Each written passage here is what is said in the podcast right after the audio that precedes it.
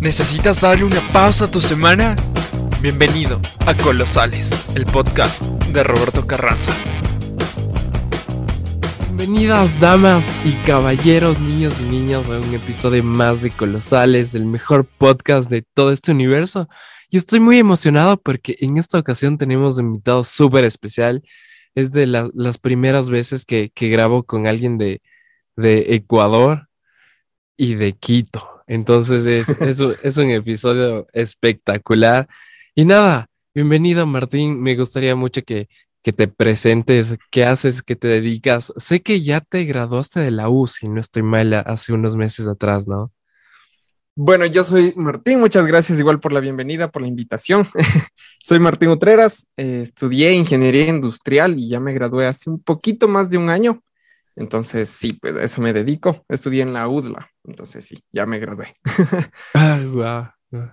Qué, qué, qué, qué, cool. Oye, ¿y te jalaste algún ciclo? ¿Te quedaste en algo? No, en ninguna, en ninguna materia. Eh, yo tenía beca en la universidad por las notas y de pronto cambiaron una política y nos quitaron a todos los que teníamos ese tipo de beca. Y mm, decidimos con mis compañeros de empezar a adelantar materias para hacer un semestre menos. Entonces nos sacamos del aire, realmente fue bien, bien pesado, pero eh, funcionó, salió bien y en vez de hacer 10 semestres hicimos 9. Entonces... ¡Wow! Oye, ¿y, cómo así? ¿Cómo, cómo así a ingeniería y no alguna otra cosa más, más sencilla? yo, iba, yo iba a estudiar multimedia y producción audiovisual, porque bueno, uno de mis hobbies es hacer videos, me encanta grabar, editar, por ahí tengo algunas de las cosas que grabo y edito y hago cosas. Em, y cuando estaba en sexto, o sea, en el último año de colegio, tenía entre ceja, oreja y cien que yo quiero estudiar multimedia y producción audiovisual. Esa era la carrera que yo había visto, ya había visto la malla, ya había visto todo. Y vino mi mamá eh, no con el ánimo de desanimarme de una carrera, sino con un folleto de la universidad de mira estas otras carreras y en uno de los folletos estaba ingeniería industrial. Medio me llamó la atención porque si era bueno en mate, en física, en química. Y dije, mm, bueno, puede ser, ¿no? Y fui a la entrevista con, eh, con los directores de cada una de las carreras. Eh, me hablaron maravillas de las dos. Eh, me hablaron maravillas de multimedia y producción audiovisual. Eh, pero cuando fui a la de ingeniería industrial, sentí que eso, eso era. Bueno, yo soy cristiano también, entonces yo le, le encargué a Dios todo lo que, así como Dios mío, que sea lo que tú quieras. Y solo sentí que era como más hacia ingeniería industrial que hacia multimedia y producción audiovisual. Entonces, como te digo, me habló maravillas la directora de la carrera, pero más me interesó y más me gustó el de multimedia. El de ingeniería industrial. wow, tu, tu, corazón dividido. Es muy complicado. Oye, ni bien acabaste el colegio, entraste a la U o te diste un año sabático, ¿cómo fue? De no, de una entré. Es, es, muy complicado, ¿no? Te, escoger una carrera a esa edad y y no siento, siento que no, no estamos preparados mentalmente como, como jóvenes para tomar una decisión tan, tan importante. Eh, ¿y, cómo vas? ¿Ya estás, estás con trabajo? ¿Estás viendo qué, qué estás haciendo ahorita? Bueno, justo yo me gradué, o sea, no sé, Dios cómo hace las cosas, pero yo justo me gradué y empecé a trabajar en, ya en las últimas dos semanas de un curso que nos estaban dando. Ya había terminado clases, entregado la tesis, todo. Y uno de mis profesores, debido a que justo debido a que sé eh, editar videos y todo, me pidió ayuda con una de estas cosas. Yo le dije que, bueno, claro. Em, estaba súper a full por, por todo lo que había pasado y estaba terminando de graduarme. Yo no había empezado a buscar trabajo porque decía, quiero sí descansar unas tres semanas por lo menos, o algo así. Pero él me dijo, uno de tus ex compañeros, que es mayor a ti, eh, está subiendo de puesto y está buscando un reemplazo para el puesto de él. ¿Te interesa? ¿Quieres? Eh, mándale la hoja, lo que sea. Y yo dije, chuta, bueno, voy a hacerlo. Le mandé y sí, estuve como dos semanas en entrevistas y entré a trabajar. Entonces, sí, estoy trabajando un poquito más de un año, será un año, un mes más o menos. Entonces, sí, estoy trabajando, soy inspector de calidad en, en, una empresa que es multinacional. Entonces sí, sí, sí, sí, ha estado bastante bien. Qué bacán, qué cool. Y me, alegro mucho, amigo. Eh, o sea, antes de acabar la carrera, ya estuviste con trabajo. Sí, bueno, realmente ya había acabado y nos estaban dando un curso, eh, pero aún no me daban el título, no hacía el juramento del ingeniero, nada, nada, nada. Y ya empecé a trabajar. Hay un juramento del ingeniero, ¿cómo es eso? Sí. o sea, es, una mini reunión, fue algo solo pequeño de la carrera. Em, y ellos citan algunas cosas de lo que me comprometo a hacer por mi profesión y por el país. Y tú tienes que decir sí, juro, y, ya. Guau, es tipo como los médicos. Yo sé que los médicos tienen una, algo similar, ¿no? Pero creo que con ellos es algo más formal. Con el nuestro fue ah, una cosa así como un poco simbólica. ok, ok.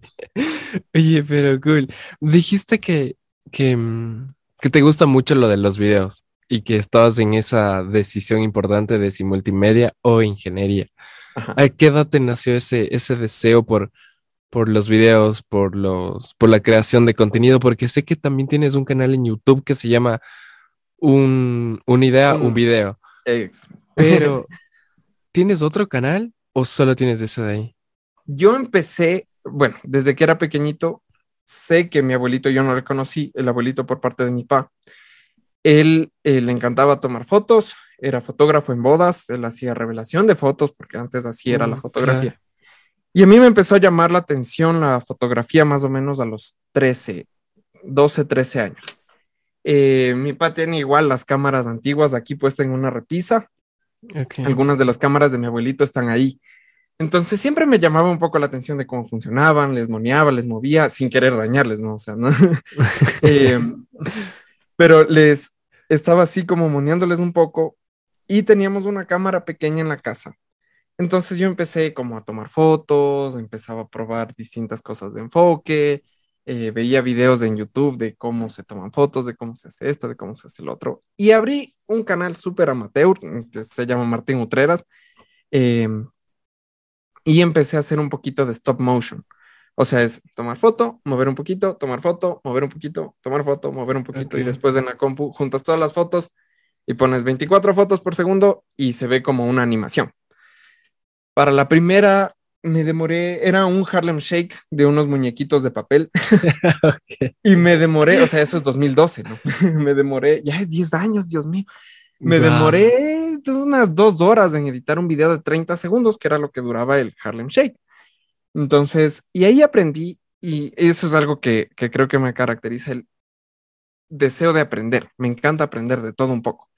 Entonces, eh, empecé a aprender tanto de fotografía como de hacer videos y ese es el, canal, el primerito que, hacía y lo veían más que nada mis familiares y cosas así, ¿no? Em, pero después eh, yo seguía igual videos de cómo hacer manualidades, de cómo hacer experimentos de física, de química, de un canal que se llama Uno para Todo. Actualmente ya no hacen videos en, YouTube, pero si están en el colegio, si están en, en la universidad y necesitan un experimento para una feria de ciencias, para alguna cosa, ese canal es impresionante, o sea, es, es una enciclopedia de conocimiento de ese canal. Entonces yo dije, quisiera hacer algo así, en realidad sí quisiera hacer algo así, y ahí con un amigo mío empezamos el canal de una idea, un video.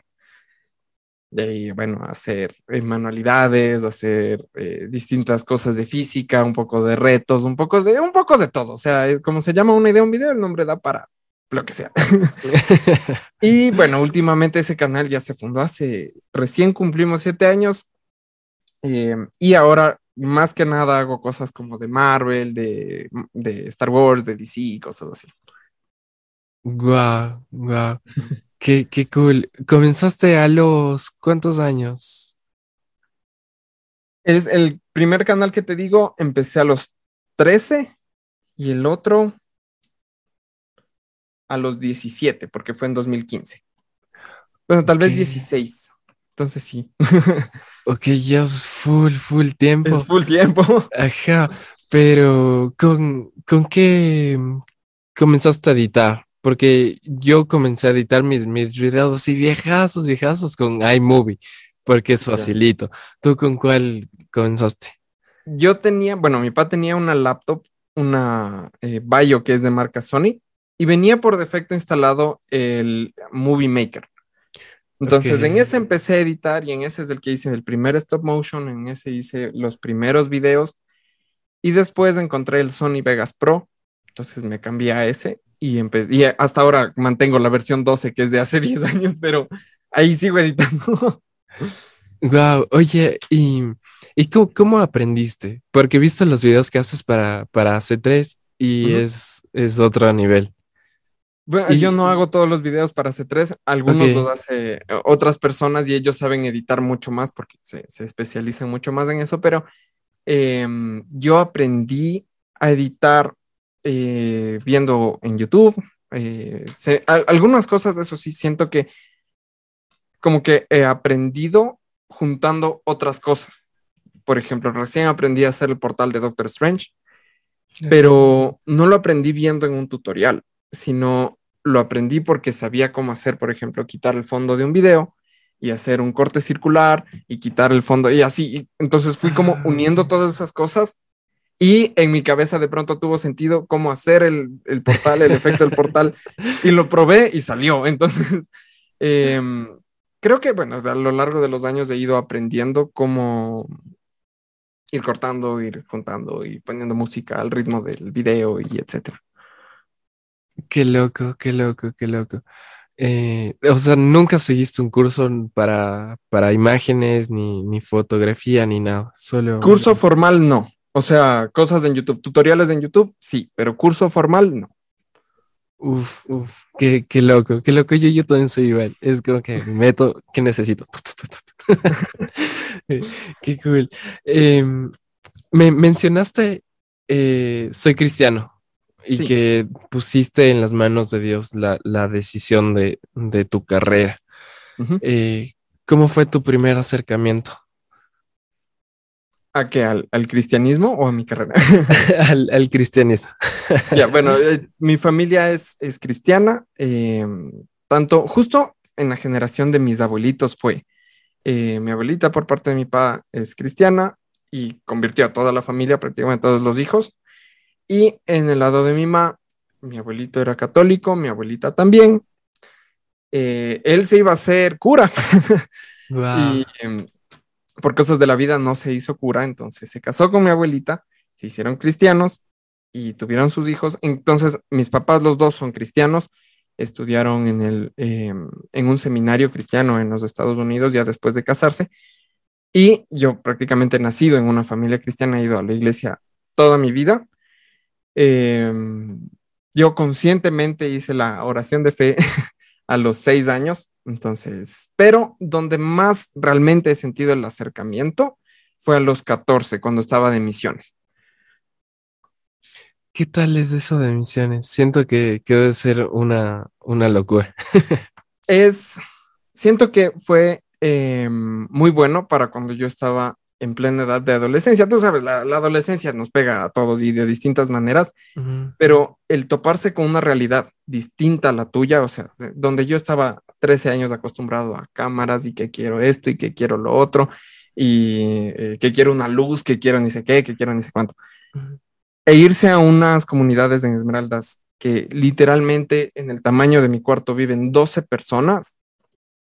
O sea, es, es algo que te pega durísimo y te hace entender el valor de las cosas. O sea, las cosas no es que están así porque están así, sino que las cosas se tienen que trabajar, las cosas se tienen que em, ir consiguiendo con, con esfuerzo, ir consiguiendo. No es que pido las cosas y me las van a dar. Entonces siento que a los 14 años esa fue una de las cosas que más me ayudó a no volverme una de esas personas que, ah, solo quiero esto y lo compro y ya sino ir haciendo las cosas con, esfuerzo. Bueno, eso es uno de los lados de las misiones, ¿no? El otro es, sí es bastante cansado, sí es bastante difícil, em, pero ahí vas en el nombre del Señor. Entonces, hubo un día, y ese es el día que, siento que fue el mayor acercamiento que he tenido. Em, yo estaba súper cansado porque estaba siendo traductor. Entonces, es un grupo de misioneros de Estados Unidos, vienen acá a dar lecciones a los niños hacen juegos, historias, hacen manualidades y cosas así, ¿no? Yo estaba en el grupo de las historias y ya había traducido toda la mañana, faltaba el programa de la tarde y yo estaba cansadísimo, o sea, yo ya estaba súper, súper cansado, habíamos ya tenido una semana en Quito, era la segunda semana en, Esmeraldas y nos faltaba una tercera. Pero bueno, era como jueves de la segunda semana y estaba súper, súper, súper cansado ya para la tarde y me empezó a doler la cabeza horrible, horrible, horrible, horrible, horrible. Y estar traduciendo, y justo estábamos la cantidad exacta de traductores, no es que podía venir alguien más y tenía que, no, no, no, estábamos y teníamos que funcionar, ¿no? Entonces yo solo decía, Señor, aquí estamos en tu nombre, por favor, ayúdame. y ahí yo sentí que yo no estaba en mis fuerzas porque yo realmente estaba con un dolor de cabeza impresionante y avancé toda la tarde sin saber cómo. O sea, yo no sabía cómo mi cuerpo lo estaba haciendo. Entonces, esa, esa es una cosa así súper rara, pero cosas que pasan haciendo misiones. Entonces. ¿Cómo, cómo, es el proceso para, irte de, misionero? O sea, eh, hablemos. Sí, bueno, en la, iglesia venían estos, estos chicos, vinieron desde 2010, me parece que están viniendo, cada año vienen y hacen programas con los niños en la iglesia. Entonces, eh, yo ya había estado en, el programa solo en la iglesia, o sea, ayudando a traducir en la iglesia y, ya. Pero em, ya unos dos años después de que yo haya estado así, me preguntaron, ¿quieres irte a Esmeraldas con ellos? Y yo dije, bueno, entonces sí, con un poquito de recelos y dije, bueno, vamos. Pero sí, así, así fue el, el, proceso, prácticamente porque yo estaba sirviendo en el Ministerio de Niños, estaba ahí ya con los niños, pero no es que es súper cerrado y solo cierto grupo de personas lo pueden hacer, sino que es prácticamente buscar dónde, dónde estar sirviendo y todo. Entonces, así fue el proceso. Este, entonces, ¿recomendarías a la gente que vaya para que tenga un cambio de perspectiva de, lo que es la vida, sí? Y sí, sí, sí, sí. Siento que hay personas que critican mucho lo que la iglesia debería hacer. Eh, mucha gente siempre es como, no, es que la iglesia debería hacer esto, pero este tipo de cosas, este tipo de misiones, no necesariamente son muy visibles. Y está bien que no sean muy visibles porque tú no vas con el objetivo de tomarte una foto y decir, estoy sirviendo, eh", sino tú vas con el objetivo de evangelizar.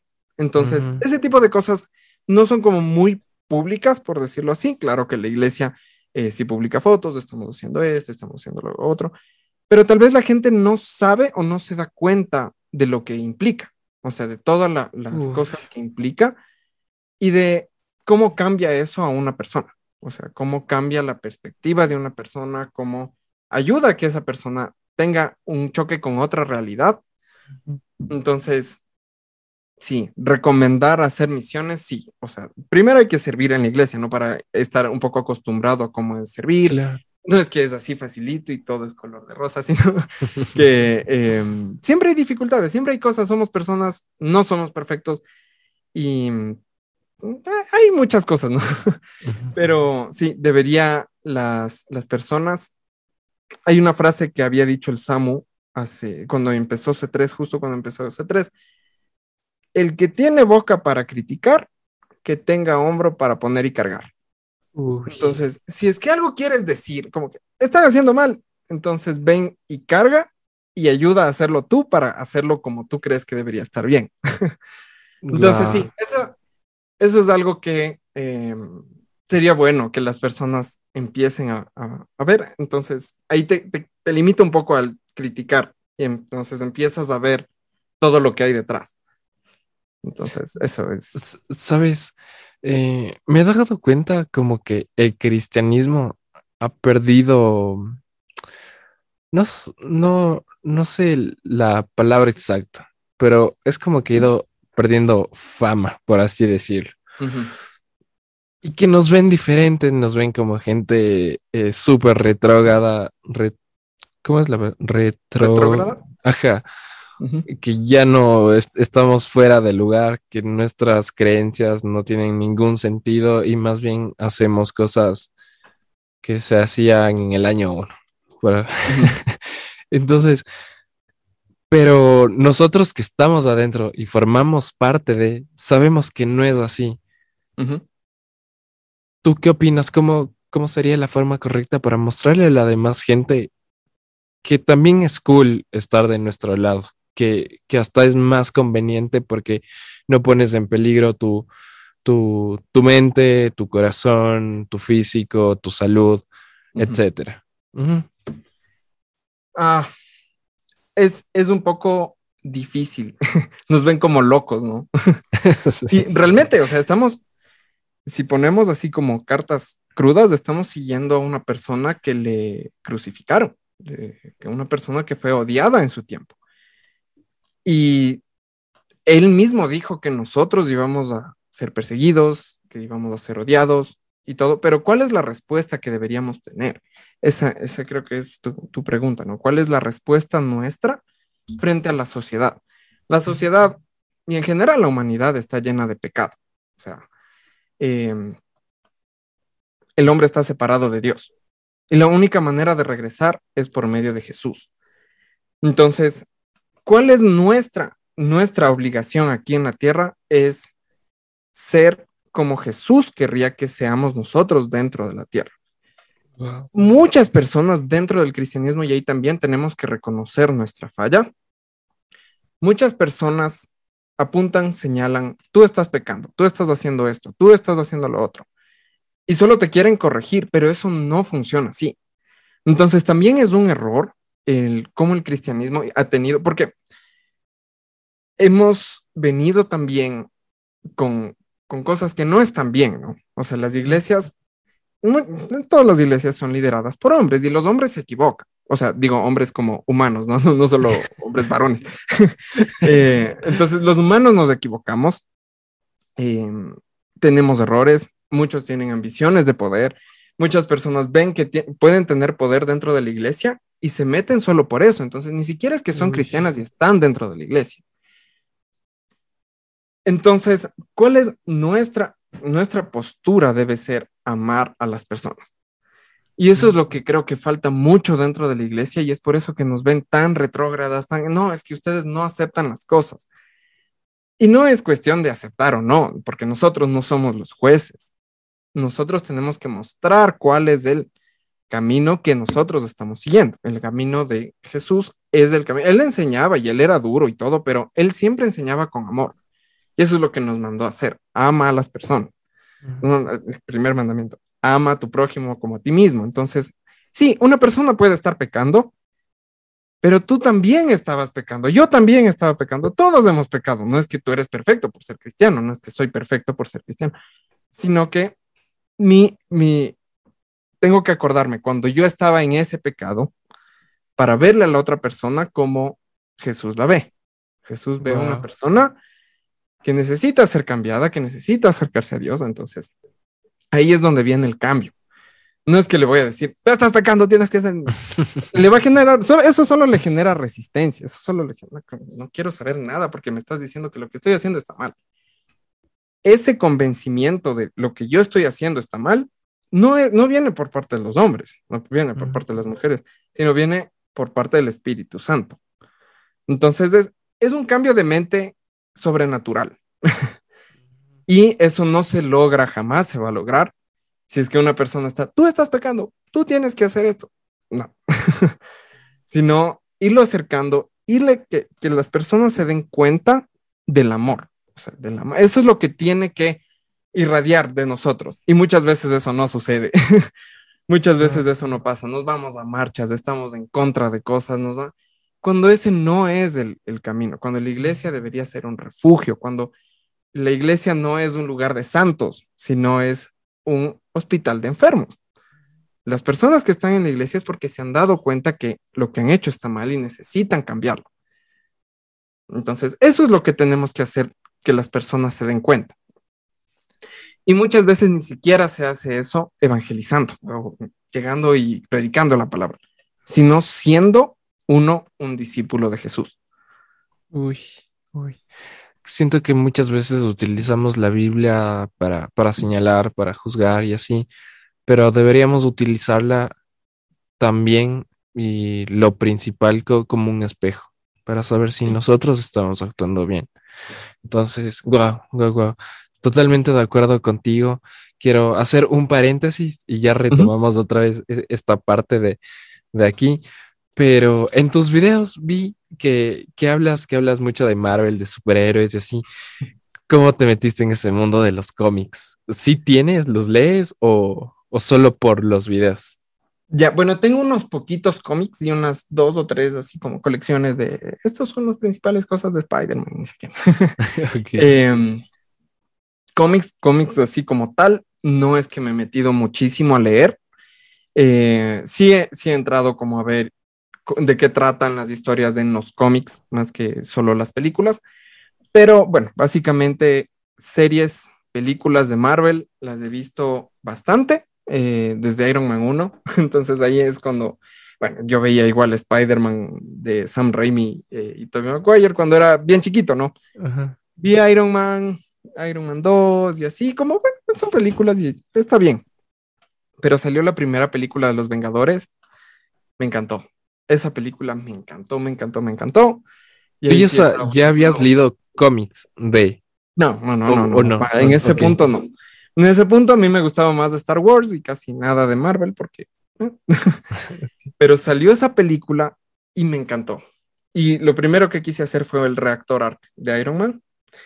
Y en este canal de, que te digo, de uno para todo, enseñaron a hacer uno. Y yo hice uno y salió súper feo, pero era para poner por debajo de la camiseta. Y debajo de la camiseta se veía bastante bien, entonces tenía luces, tenía un montón de cosas. Y mm, ahí es cuando ya después empecé con el canal de YouTube no hacía al principio cosas de Marvel, cosas de nada de eso, ¿no? Em, y después empecé con una manualidad, no me acuerdo ahorita cuál fue. Estoy viendo las manualidades. no me acuerdo cuál fue la primera cosa de Marvel que hice, pero al video le fue bastante bien. Entonces dije, bueno, voy a hacer.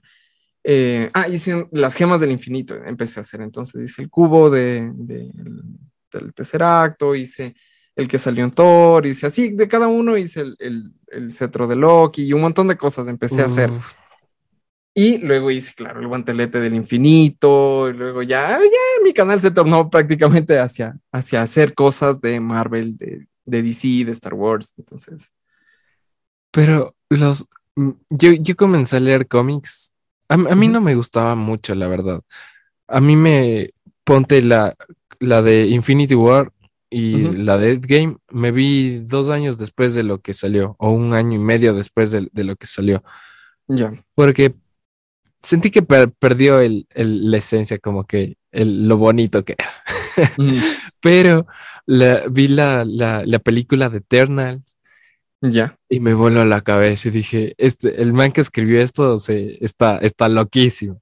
y, y, me puse a investigar referencias de que sacó y después vi que cogía partes de, algunas eh, religiones mistéricas, también del cristianismo y bla, bla, bla, y las juntaba y hacía un champú de todo, pero quedó súper bien.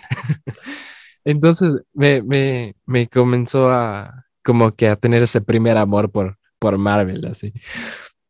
Y, ahora, bueno, si intentas ver ahora, te toca ver veintitantas películas, tantas series, y entonces ya es un montón. Ajá, ahora sí, ya hasta pereza da. Hasta pereza da hacer una maratón, porque antes bueno, eran ocho películas ya, ocho películas un fin de semana, bacán, pero ahora son más de 20, ya es así con que... Y, con series. Eh, entonces, em, comencé a ver eh, cómo se leen, se leían los, los cómics y veo que, que hay un antes y un después de que se separan todos ellos y de ahí comienza como que otra saga, no, no sé cómo sería. Pero yo quise comprarlos para leerlos eh, de forma física, pero son muy caros, son carísimos, carísimos. Súper caros. Ajá, eh, ¿por, qué son caros? ¿A, qué tú crees que se le atribuye eso de, que... ah, justo, justo ayer leí que, que no es que sea caro, sino que no tenemos dinero. Pero bueno, sí puede parecer caro, em, pero hay mucha gente trabajando detrás de, un cómic, ¿no? Antes los cómics se vendían mucho más, entonces eran mucho más baratos Em, por ejemplo, un cómic costaba un dólar, tal vez máximo dos dólares o algo así. O podías ir y rentar cómics. Entonces ibas 50 centavos, leías en el mismo lugar, leías con tus amigos en el mismo lugar y devolvías el cómic y ya. Ah. Entonces, el tener un cómic era mucho más representativo que solo ir rentarlo, leer la historia, devolverlo, esperar al siguiente semana que salga el siguiente número, rentarlo otra vez, seguir leyendo, y así era como funcionaba antes. Pero, eh, y es por eso que Marvel perdió los derechos de los Cuatro Fantásticos, de X-Men, de Spider-Man, porque casi quiebra. O sea, cerca de los 2000, ah. Marvel casi quiebra, porque ya no se vendían cómics. Los cómics salieron en la época de la, justo después de la Segunda Guerra, para distraer a los niños de todo lo que había sucedido. Ah, y no solo a los niños, sino también a los papás, a los adolescentes. Eran un medio de distracción, de entretenimiento. Podías ir, concentrarte en una historia. Las historias del Capitán América eran justo de la guerra, eh, historias de Spider-Man que eran completamente aparte de eso. Entonces, em, así es como empezaron ellos pero empezó a bajar el mercado, claro, empezaron a salir series de televisión en los 90, eh, series animadas también, entonces ya los cómics empezaron a bajar, bajar, bajar, bajar, bajar. Y les tocó vender personajes para que ellos saquen películas y series, y por eso hay serie animada de X-Men, serie de Spider-Man, y película de Spider-Man que es de Sony, película de los Cuatro Fantásticos, antes de Marvel, ¿no? Entonces, si no era porque ellos vendían los personajes, se, hubieran quedado en la quiebra y realmente no tendríamos nada ahora, ¿no? Pero los cómics empezaron otra vez ya, bueno, las películas empezaron ya, nuevo personaje, Iron Man, que era realmente en los cómics un personaje casi olvidado, nadie leía cómics de Iron Man y mm. Es muy diferente la actitud de Iron Man en los cómics que de la película, entonces es, ya era un poco más raro que alguien compre cómics. Entonces empezaron a vender casi los cómics solo en una colección. Hay, por ejemplo, la colección del Guantelete del Infinito, creo que se llama. Y es un libro grande, donde están todos los cómics de esa saga. Y eso cuesta como 40 ah, dólares, pero ahí están todos, todos los cómics. Em, y ahora hay ciertas tiendas donde aún puedes encontrar cómics, pero ¿qué será? En sus 6, 7 dólares, que ya no es lo mismo, ¿no? Porque claro, les cuesta mucho a ellos el pagar las personas que hacen los guiones, que los dibujantes, em, las impresiones, todo el arte, la digitalización, todo es bastante costoso, entonces, y no mucha gente los compra. Entonces, ahora venden igual cómics digitales y puedes comprar cómics digitales, que son un poquito más baratos porque no están impresos, pero ya no es como el primer negocio de ellos. Ahora es más las películas y series. Claro, yo, yo me siento mal, lo voy a admitir, pero yo pirateo, está bien dicho pirateo, los cómics. Entonces yo ya me he leído algunos así sacando de internet de manera súper tránfuga, llena de virus la compu, pero valió la pena. Hay páginas en Facebook que se dedican a subir cómics enteros. Entonces ah, ponen un álbum de fotos y ya los vas leyendo en Facebook. Wow, qué loco. Yo, yo creo que a las personas que, les gusta este mundo alguna vez se plantearon de qué sería mi superhéroe o de qué sería mi cómic. ¿Tú te lo has planteado? No. o sea, realmente como de qué sería mi cómic, no. Pero eh, he hecho mentalmente como combinaciones de superhéroes que serían tan fuertes que era imposible subir, o sea, ya sería el superhéroe élite máximo.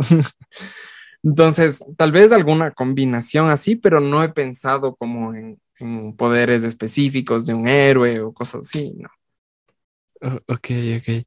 Em, ¿qué, qué, qué otra cosa más te apasiona? Porque siento que los temas que hemos tocado hasta ahorita son temas que, te definen como Martín, si no estoy mal. Tú me corriges. No, pero, pero ¿qué otra cosa más sientes que, que te apasiona y dices, esto, esto es mío y, es mío? o sea, bueno, como, como te decía, aparte de grabar y editar los videos, el hacer también las manualidades, siento que es, siento que es bacán. Entonces, bueno, ahí Voy a mover así. Ahí arriba puedes ver una de las cosas que he hecho. Esas son armas de Star Wars y la del medio este es de los Guardianes de la Galaxia. Em, entonces, eh, esas las, las he hecho yo y siento que ha ido mejorando al, al transcurrir del tiempo. Em, y eso sí me gusta hacer, me relaja un montón. El, por ejemplo, el pintar, el tener la mano con goma, o que a algunos les estresa, eso a mí sí me relaja, porque llego del trabajo, estoy cansado, alguna cosa, y los viernes de la tarde normalmente sé grabar, y ya me relajo full, me relajo un montón haciendo ese tipo de cosas y también buscando cómo hacer, qué, qué quiero hacer, cómo hago esto que acabo de ver en la película de Spider-Man. Eh, entonces, sí, eso es lo que me gusta también hacer eh, entre las cosas, ¿no? Porque ya hemos dicho, estoy en, en C3, estoy igual con trabajo, estoy con el canal de YouTube y parte del canal de YouTube también es hacer estas, estas manualidades. Entonces. Pero es, es muy loco porque, por ejemplo, a mí me estresa mucho y puedo decir que hasta soy malo con las manualidades. Es, es, es una locura. Pero, pero conozco a poquitas personas que, que, que, lo hacen bien y lo hacen de corazón y con actitud y con todo el flow. Y muy difícilmente se estresan por que no les haya salido. Si no es como que no me salió, ok, algo estoy haciendo mal, corrijamos esto de aquí. Pero, pero es full loco las, las, las armas que tienes ahí, es, es, sí, esas son increíble. increíble.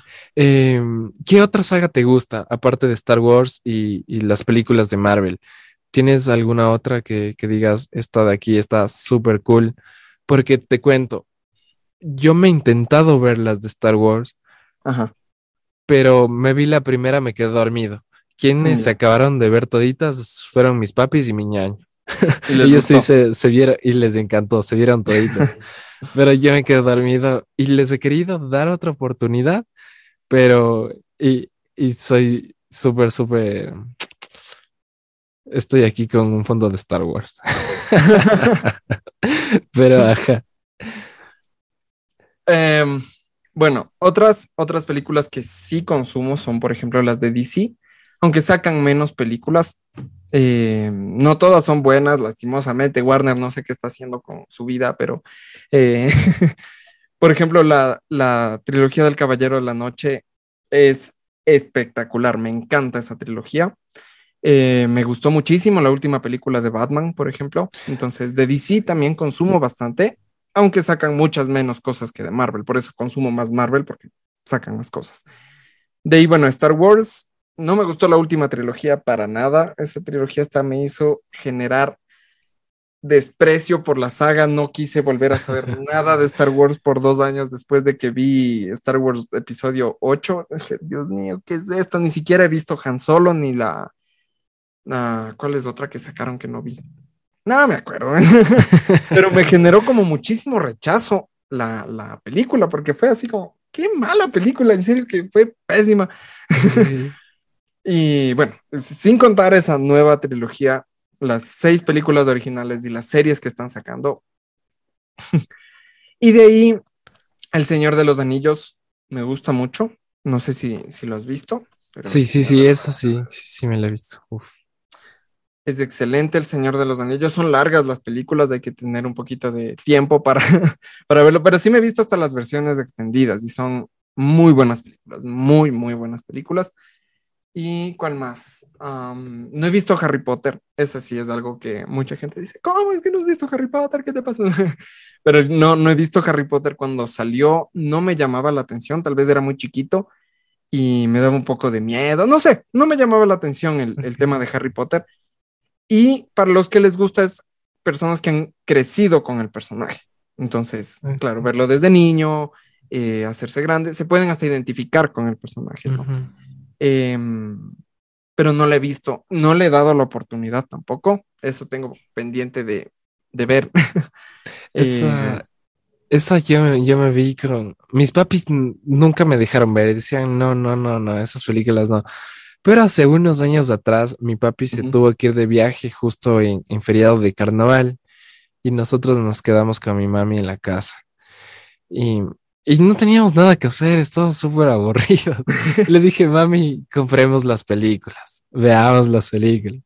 y no sé cómo hice para que dé su brazo a torcer y dijo, ok, veamos.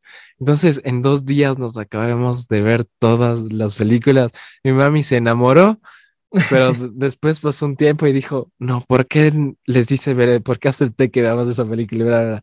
Pero bueno, a la final las vimos y a mí me encantó. Tienes, tienes que verlas, tienes que verlas, son súper cool. Si las ves con criterio, obviamente te, te, te puede llegar a gustar, ¿no?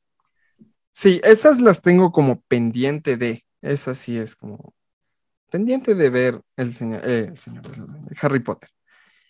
Esa, y bueno, otra saga que me gusta mucho, que me leí los libros, no todos, no alcancé a leer todos. Mi ñaña tiene todos los libros, pero ya no soy tanto de la lectura. Em, es la saga de Narnia. Entonces, esa, esas películas me gustaron un montón leí el primer libro, que no es de la primera película, sino la primera película es del segundo libro. Y el segundo, o sea, si lees el libro y ves la película, no, tiene nada que ver. No, no, no, sí. o sea, tomó todo lo que está en el libro y lo metió en película. Entonces, puedes ver el libro o leer la película. Al revés, puedes leer el libro o ver la película. Em, y vas a saber la misma historia. De los otros dos sí ah, hubo cambios y eso sí le molestó un poquito a la gente. Em, hay, cosas que no tenían sentido en las películas que en los libros no pasa. O sea, ¿Cuántos? Si no estoy mal, son bastantes libros, no son solo tres. Siete libros. Wow. Me, gustaría leer los libros. siento que, que...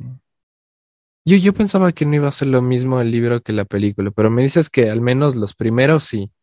Sí, el, primer libro es como una precuela y ahí te cuenta de dónde sale el armario y qué pasó y cómo pasa ah. todo lo de Narnia. Y en el segundo ya solo se explora el, de los cuatro hermanos, ¿no? Que, van a Narnia, llegan por medio del armario y todo lo que pasa en la película. Entonces, eso sí es idéntico, pero así súper parecido el libro a la película. Y de ahí ya, bueno, el príncipe Caspian y el, y el del barco, que no me acuerdo el nombre de la película, pero eso sí cambiaron mucho, mucho, mucho.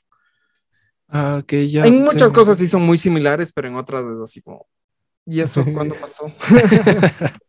ok, ok. Me, me, he dado cuenta que, que, a toda la gente nos, nos gusta estar en el, en el equipo ganador. Sí. Y, y aquí hagamos un paréntesis, pero sé que eres del Deportivo Quito. Sí. Le sigues al Deportivo Quito. Yo cuando era, yo soy hincha muerte del Barcelona por mi papi por, por toda la familia, literal toda la familia es del Barcelona, entonces hincha muerte del Barcelona. Ajá. Pero cuando era chiquito me nació un sentimiento por el Deportivo Quito porque veía la camiseta y se me hacía súper similar a la del Barcelona de España. Ajá. Y yo decía, no, pero este es del Barcelona de verdad. y así. pero pero, ¿cómo lo tomaste de, que ya, ya, no esté en, Serie A? Y ahorita, si no estoy mal, está en como que en Barreales, viendo si busca el ascenso Serie B. ¿Cómo lo tomaste como hincha? Bueno, yo, eh, toda mi familia somos del Quito. Hay algunas ovejas blancas que les digo, porque ellos son de la liga. Eh, mi tío fue campeón en el Quito en 1968. Wow. Entonces, Em, es de, justo el mayor de mis tíos, mi familia es bastante grande, son nueve hermanos. El mayor de mis tíos le llevaba a todos sus hermanos, entre ellos mi papá, al estadio. Y todos obviamente se hicieron del Deportivo Quito porque el hermano estaba jugando ahí. Y el hermano fue campeón ahí. Entonces toda la familia se hizo el Quito. 40 años sin ser campeones, o sea, desde el 68 hasta el 2008. Eh, y ahí, claro, en el 2008 éramos súper, súper, súper hinchas. Eh, fuimos a la Tacunga a verle al Quito eh, y luego el siguiente año 2009 también fuimos campeones, entonces ya teníamos cuatro estrellas y luego de dos años también fuimos campeones. y después se pudo ver un poquito la mano de la corrupción en, en todo lo del fútbol y todo.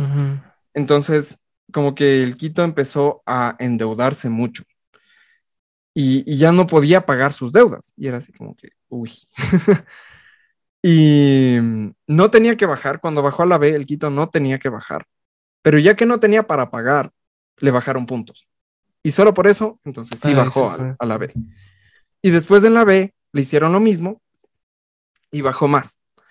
Pero aún así, íbamos al estadio y hacíamos un montón de cosas. Cuando entrena, aquí yo vivo en Carcelén, entonces es muy cerca donde entrena el Deportivo Quito y em, lo íbamos a ver, lo íbamos a ver en los entrenamientos o lo íbamos a ver en los partidos barriales, casi como dices.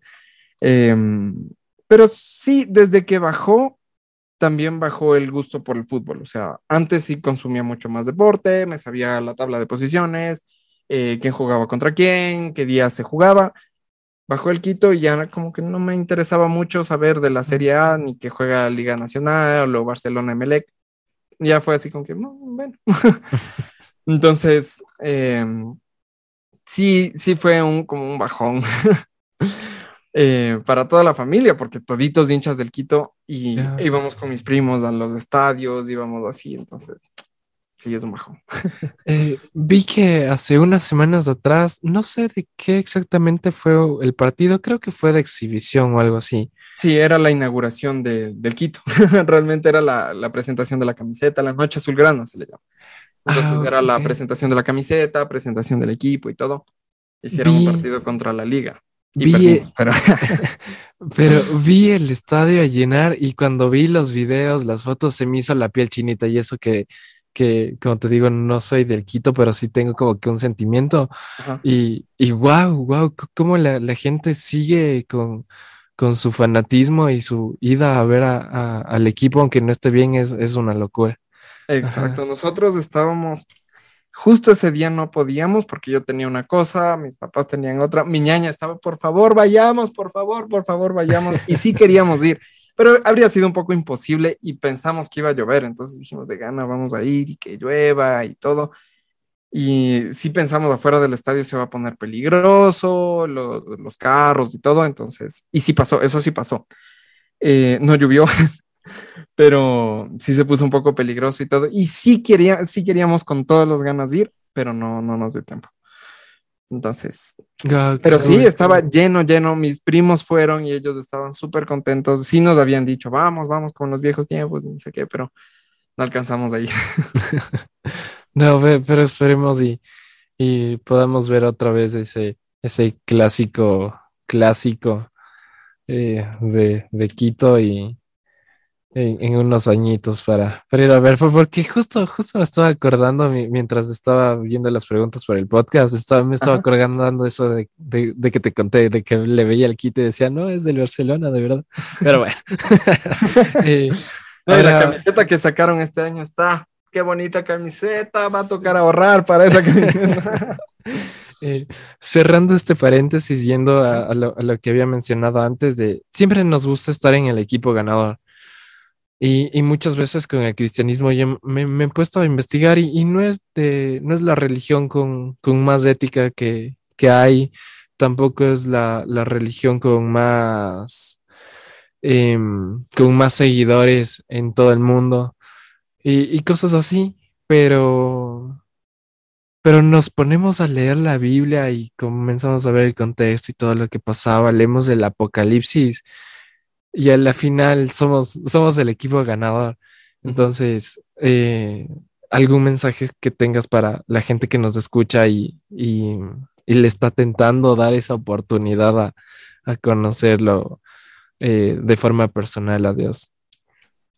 Si es que les está tentando, no tengan miedo. O sea, si es que algo les está llamando, a quiero leer la Biblia, me genera un poco de curiosidad de qué hablan estos locos de hermanitos de aleluya de miércoles que están aquí hablando de una y otra cosa y que Marvel y ni sé qué, y cómo les puede gustar Marvel y cosas tan banales como cosas de la tierra. ¿En serio serán cristianos? Dense cuenta de que sí, o sea, no es que somos el bichito raro de la sociedad. Em, como decía antes, no es que somos así, no deberíamos ser. Y se han conocido personas cristianas que juzgan, que están así como muy cerradas y todo, no es la actitud correcta. Pero en serio, si quieren hacerlo, si quieren hacerlo, háganlo. Tomen una Biblia, abran en Juan y empiecen a leer y empiecen a preguntarse todo y háganse todo tipo de preguntas. ¿Por qué les digo que empiecen con Juan? Porque es el mejor como para iniciar. Hay, hay, muchas historias de, de, un ministerio que se llama de los Gedeones. Ellos reparten Biblias en cárceles, en hoteles. Si es que vas a un hotel y ves una Biblia, es una Biblia de los Gedeones. Entonces, eh, Juan cambió la vida de un drogadicto. Bueno, no Juan, no, pero él empezó a leer porque ya se había fumado Mateo, Marcos y Lucas, o sea, usaba el, papel de la Biblia para fumar. y cuando ya le tocaba arrancar la hoja de Juan, empezó a leer y eso cambió su vida por completo. Entonces, si tú crees que estás lo suficientemente mal como para no cambiar, estás equivocado. Puedes cambiar. Y realmente empieza a leer, empieza a leer y empieza a cuestionar todo lo que diga en la Biblia. Todo empieza a cuestionar. Eso sí, no te metas a YouTube a poner ahí tu duda, porque ahí sí te van a salir cualquier cosa, cualquier tipo de videos. y ahí te pueden salir de todo, ¿no? Te puede salir algo que está muy acertado o algo que está completamente mal y una interpretación súper mala de, de, del libro. Entonces, empieza a leer, te va a generar dudas, te va a decir, ¿y por qué? ¿Y por qué esto? ¿Por qué lo otro? Te va a generar dudas. Lee, sigue leyendo. Después de Juan empieza con los otros evangelios y te vas a dar cuenta de cómo se contrastan. Entonces, y si quieres, o sea, si eres una persona atea y quieres comprobar que el cristianismo es falso, lo único que tienes que hacer no es negar cada salmo, no es negar, no, tienes que comprobar que Jesús no resucitó. Si logras comprobar eso, entonces habrás desmantelado todo el cristianismo porque el resto no tendría ningún tipo de sentido. Pero en tu camino de intentar demostrar eso, puede que te des cuenta que no es falso. y no es que puede que te, te vas a dar cuenta que eso no es falso, porque hay muchas cosas en la Biblia que demuestran que eso es verdadero. Hay un investigador en Estados Unidos, salió en la película Dios no está muerto 2. Él, eh, él era parte de los forenses, no me acuerdo si de la CIA, del FBI, de alguna institución grande en los Estados Unidos. Y él se dedicó, él era ateo, y dijo, yo voy a demostrar que todo lo que dicen los evangelios es falso. Y lo voy a hacer con el método de, de investigación que ellos utilizan. Y se dio cuenta que es completamente verdadero. Entonces, date el trabajo, date el trabajo. Eh, realmente, antes de criticar, empieza a buscar a ver si es que te estás dejando guiar por una opinión o realmente piensas de eso. Entonces ahí sí, date, date el trabajito de, intentar comprobar que es falso para que te des cuenta que no.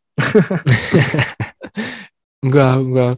Gracias por eso. Eh, chicos, escuchen, escuchen. Y si tienen que repetir esa parte de ahí, repítanla y, denle ese chance, denle ese eh, chance a, a Dios de, de, poder obrar en sus vidas. Amigo, te tengo una, una, pregunta. Esta siempre la hago a todos los invitados ya, ya para ir finalizando. Y es, ¿cuál crees que es tu legado justo en este momento? ¿Y cuál es el legado que te gustaría dejar? Uy, Dios mío, qué pregunta tan existencial.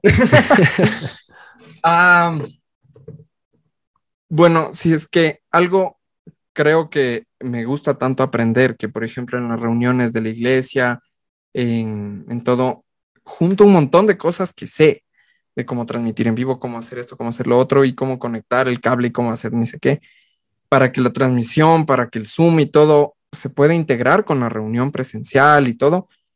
Creo que esa es una de las, de las cosas que si yo desaparezco en este instante, em, me, siento que alguien quisiera imitar lo que hacía yo, de cómo conectaba, de cómo... Em, si es algo que yo quiero enseñar a alguien y, no he encontrado una persona que le interese aprender, que quiera aprender, y hemos hecho varios de estos llamados, pero sí quisiera que alguien pueda, si yo no estoy, no quiero hacerme dependiente yo, o sea, no quiero que, que nadie tenga que depender de mí mañana salgo en la bicicleta, que no uso bicicleta, pero por ejemplo, salgo en la bicicleta y me parte un rayo. Y entonces, em, y, siento que sí puedo, o sea, sí sé cómo enseñar a las personas, sí, sí sé ese tipo de cosas, pero em, necesito como alguien para poder enseñarle o como para que pueda aprender también. Y no solo enseñarle, sino también aprender de, sus conocimientos, de las cosas que vengan nuevas de él, de sus ideas y todo. Pero creo que es, o sea, más que nada la curiosidad. Si es que algo dejo yo, sea la curiosidad, las ganas de aprender cualquier cosa y sin tenerle miedo, o sea, sin tenerle miedo al conocimiento, eh, querer aprender. Eso es, ese sería como la, la respuesta concisa. Querer aprender, el querer aprender. Wow, wow, wow. me gusta mucho hacer esta pregunta para que en unos años eh, vuelvan a escuchar el episodio, no completo, pero solo estos últimos cinco minutos y digan, ok, sí, sí lo estamos logrando, o no, tenemos que trabajar un poquito más. Pero pero qué cool, amigo, tenerte. Gracias por aceptar la invitación. Ha sido una plática súper amena, súper amena. Es, es, es fantástico conocer a gente con, con tal vez mis mismos gustos o mis mismos intereses. Es, es, es una fantasía, es algo genial. Entonces, nada, desearte mucho éxito ahora que estás en el trabajo. Qué cool que ya te hayas graduado y, y súper bien graduado. Eh, y, sigue, sigue motivando a la gente que conozca y que pueda eh, tener sus, mejorar sus habilidades motrices con, con, con tu arte. Entonces me, me, me parece fascinante. Eh, eh, ahora te, te, declaro un colosal más. Un colosal más. Muchas gracias también, Robert, por por la invitación. Yo, yo acá contentísimo cuando me dijiste, yo dije, sí, de una, de una, claro que sí. Entonces, sí, igual muchas gracias por, por tomarme en cuenta eh, para estar por acá. Nada, nada, no, gracias a ti, gracias a ti. Y para la gente que nos está escuchando, ¿cómo te pueden encontrar en redes sociales? Bueno, principalmente en todas partes me van a encontrar como una idea, un video. Principalmente donde más contenido subo es en YouTube. Entonces ahí está YouTube. Si es que quieren suscribirse, pueden hacerlo. Si es que no, pues pueden ver los videos. y sí sería bacán que se suscriban. Pero si es que no, no se preocupen. Eh, de ahí igual Instagram y TikTok también estoy como una idea, un video. Pero donde más subo contenido es en YouTube. Ok, chicos, vayan a seguirle contenido súper bacán, súper cool. Y nada, nada, a mí me pueden seguir como arroba en Instagram y en cualquier otra red social. Y no se olviden que aquí solo entran colosales y nos vemos en el próximo episodio. Bye bye. Bye. ¿Necesitas darle una pausa a tu semana? Bienvenido a Colosales, el podcast de Roberto Carranza.